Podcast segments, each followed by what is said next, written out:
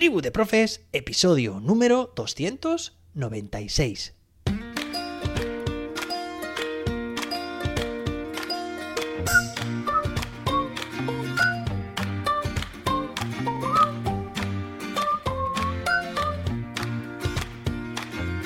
Hoy es lunes, día 6 de marzo de 2023. Espero que hayas tenido un fantástico fin de semana. Claro que sí. Y te adelanto que este próximo viernes vamos a cumplir en Tribu de Profes, en este podcast, vamos a llegar al episodio número 300. Estoy encantado de poder llegar a esta cifra contigo, de que escuches este podcast. Estoy encantado de acompañarte allá donde vayas. Bueno, hoy tenemos un episodio súper interesante. ¿Por qué? Porque vamos a ver una serie de recomendaciones que UNICEF nos propone para utilizar la inteligencia artificial salvaguardando la seguridad, la privacidad, el bienestar, el desarrollo integral de los más y las más pequeñas. Y además también preguntaremos a ChatGPT acerca de estas recomendaciones y si quiere aportarnos algo más. ¿Qué pasará? ¿Qué nos dirá? Bueno, pues lo vamos a ver enseguida. Pero antes de nada, te recuerdo que puedes apuntarte a mi curso ChatGPT para educación. ¿Cómo? Muy sencillo, entrando en mi web jose-david.com. Recuerda que tienes el código de descuento, tribu de profes, todo junto y en mayúsculas. Este fin de semana he estado recibiendo feedback ya de muchos y muchas docentes que lo han terminado y les ha encantado. Así que tú puedes ser el próximo o la próxima. Además recuerda también desde aquí que puedes ponerte en contacto conmigo para solicitarme una formación sobre ChatGPT para tu claustro, para tu centro y que también te dejo el enlace en la descripción de este episodio para que puedas ganar dinero recomendando este curso, ¿vale? Bueno, pues ahora sí, vamos a pasar, pues ya sabes, al tema que nos ocupa. Y tengo aquí preparada esta presentación, y se está haciendo, si estás viendo este vídeo desde Spotify, desde, espero que desde YouTube también, pues verás que he preparado hasta una presentación me está gustando, ¿eh? Cómo se está haciendo de sofisticado este, este sistema y cómo le estamos dando forma. Me refiero a no solamente que sea un podcast en forma de audio, sino también video podcast, que tenga también esta parte audiovisual por si, bueno, pues si quieres también echarle un vistazo, aquí tenemos apoyo también visual en forma de presentación. Venga, te cuento. UNICEF eh, ha propuesto una serie de medidas, de preguntas que debemos plantearnos, todas las personas en general, ¿no? Pero sobre todo los profesionales y las profesionales de la educación, que, bueno, pues tenemos en, nuestros, en nuestras manos la posibilidad de hacer que las experiencias de aprendizaje de, nuestros, de nuestro alumnado, pues sean más significativas, enriquecedoras, más vivenciales, en definitiva, que esto nos interesa y mucho. Y te voy a leer ahora las nueve recomendaciones que ha planteado a la hora de utilizar la inteligencia artificial alrededor de niños y niñas de la infancia. La primera es, la primera de estas reflexiones, recomendaciones, pregunta, también la podríamos plantear así, es apoya el desarrollo y el bienestar. Evidentemente todo esto va con la coletilla de, de la infancia. ¿Vale? Apoya el desarrollo y el bienestar. Está claro, esto casi todo lo que vamos a ver aquí es de sentido común, pero muchas veces es necesario verlo, plantearlo, hacerlo explícito para tenerlo en cuenta. Evidentemente que si una herramienta que utilizamos Da igual que sea de inteligencia artificial o no, pero atenta contra el bienestar de los más pequeños, recordemos, ¿vale? Por ejemplo, pues tipos de contenidos, temas de seguridad. Ahora también vamos a ver, ¿no? Ahí vamos a especificar más. Pues evidentemente que esa herramienta no puede o no debemos utilizarlas. O dicho con otras palabras, ¿qué herramientas podemos utilizar? Las que se respondan con un sí a cada una de estas nueve recomendaciones de UNICEF, ¿vale? Al menos bajo el prisma de UNICEF. Luego nos matizará ChatGPT, ¿vale? Estos son como tics que vamos a ir haciendo. Venga. La siguiente pregunta es garantiza la inclusión. Pues evidentemente, no buscamos herramientas que hagan lo contrario, que segreguen, que excluyan.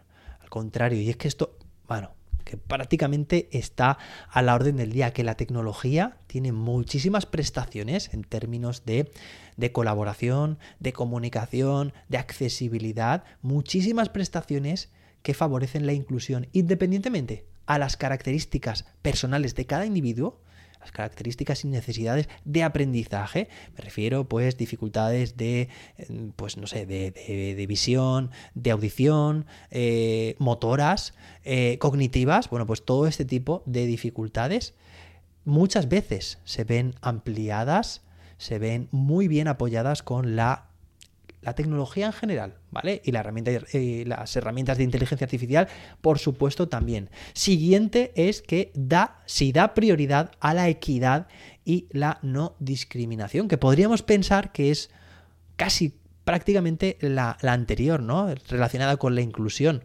Bueno, tiene sus matices, evidentemente, ¿vale?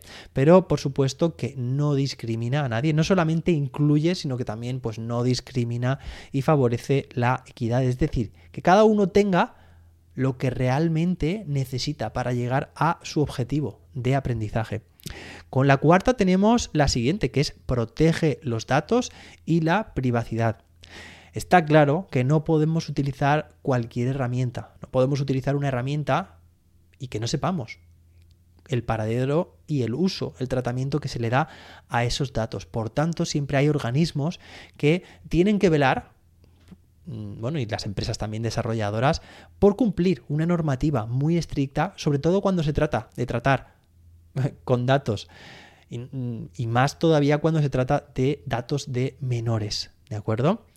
evidentemente esto también tenemos que tenerlo en cuenta porque muchas veces están surgiendo pues herramientas que pueden estar muy bien, pero oye, la normativa cumple, eh, pues tenemos que tenerlo en cuenta. Luego la 5 es si garantiza o no la seguridad. ¿Vale? Aquí evidentemente es una seguridad relacionada tanto a nivel físico, es decir, pues sabemos también que por ejemplo una herramienta puede conocer tu ubicación esa ubicación en función de si cumple o no. Imagínate esta herramienta, el punto anterior, el punto 4, pues si cumple o no los datos de privacidad y de, seguridad en este caso, pues la, vida, podríamos decir, eh, la atención de, en este caso, los más y las más pequeñas, pues puede correr peligro, ¿vale? La seguridad, pero también luego la seguridad digital.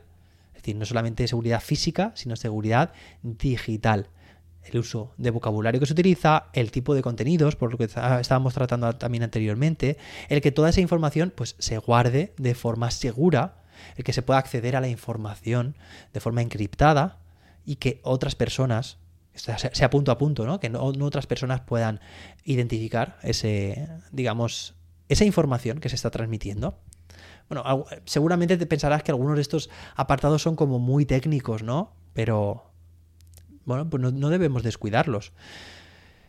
En sexto lugar, proporciona transparencia, quiere decir, si realmente nos están informando en esa herramienta sobre el uso de todo lo anterior. ¿eh? Esto es como un resumen. Los términos de uso, la privacidad, el aviso legal, pues todo esto, si realmente hay información en la herramienta que cuenta con todo ese proceso, ¿vale? ¿Qué se hace con la información? ¿Cómo se trata? ¿Quién? Eh, ¿Qué forma hay de localizar? En realidad todo esto son requisitos legales, ¿vale? Que incluso cuando tienes un, un blog, pues debes tener esta información, igual que el uso de las cookies también, ¿no? Que es obligatorio, pues todo esto también. Pero aún así, como están emergiendo tantas y tantas herramientas, pues estoy convencido de que debemos ser críticos en este sentido porque habrá muchas que no cumplan todas.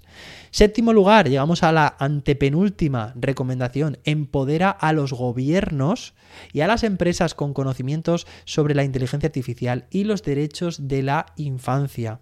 ¿Vale? Al final esto es un binomio. Esto por una parte son quienes generan estas herramientas, pero por otra parte quienes las usan los productores y los consumidores. En este sentido, tiene que quedar muy claro siempre, en este caso, pues los principios, los derechos de los más y las más pequeñas, ¿de acuerdo? Y, bueno, pues evidentemente que los protagonistas son todos, desde los que quienes crean las herramientas hasta quienes las usan, pero evidentemente pues tiene que haber ese común denominador de conocer y respetar los derechos, en este caso de los usuarios, y son niños, pues de la infancia. Octavo lugar, prepara la infancia para los desarrollos presentes y futuros de la IA.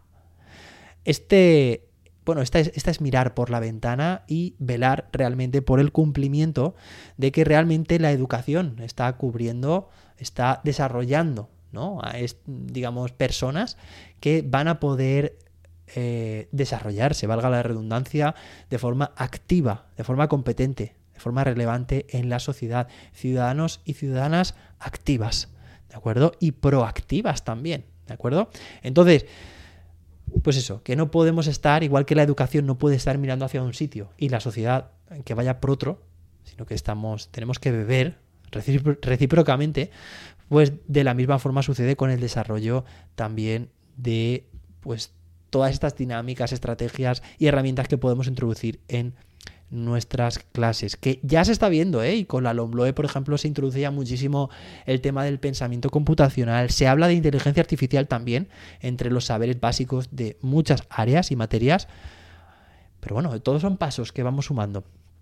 Y finalmente llegamos al último paso, 9. Crea un entorno propicio, posibilita que todas las personas puedan contribuir a lograr una inteligencia artificial centrada en la infancia.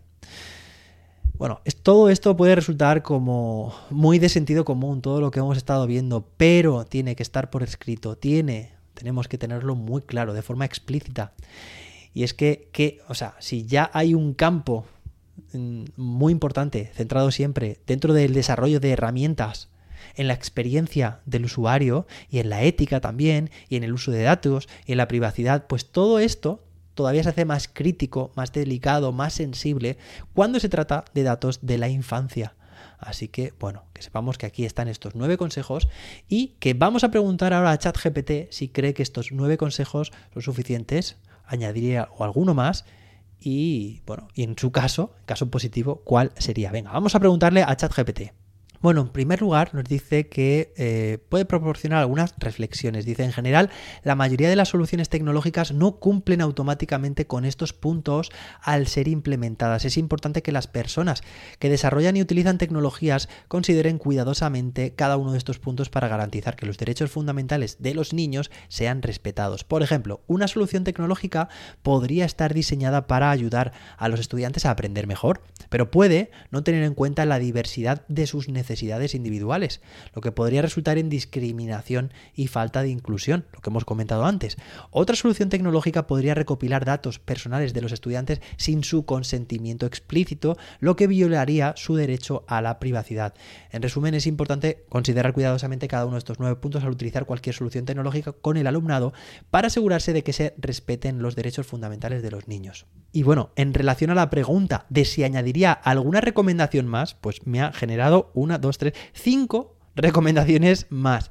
Dice, bueno, nos hemos quedado por la nueve, esta sería la décima. Dice, fomentar la participación y el diálogo con los estudiantes y sus familias sobre el uso de la inteligencia artificial y sus impactos en los derechos de los niños. 11. Evaluar regularmente los impactos. Esto también es muy interesante, claro, hacer aquí una digamos, una evaluación formativa, en este caso y continua, del proceso, los impactos de la inteligencia artificial en el alumnado y tomar medidas para abordar cualquier resultado negativo. Evidentemente, esto es la evaluación.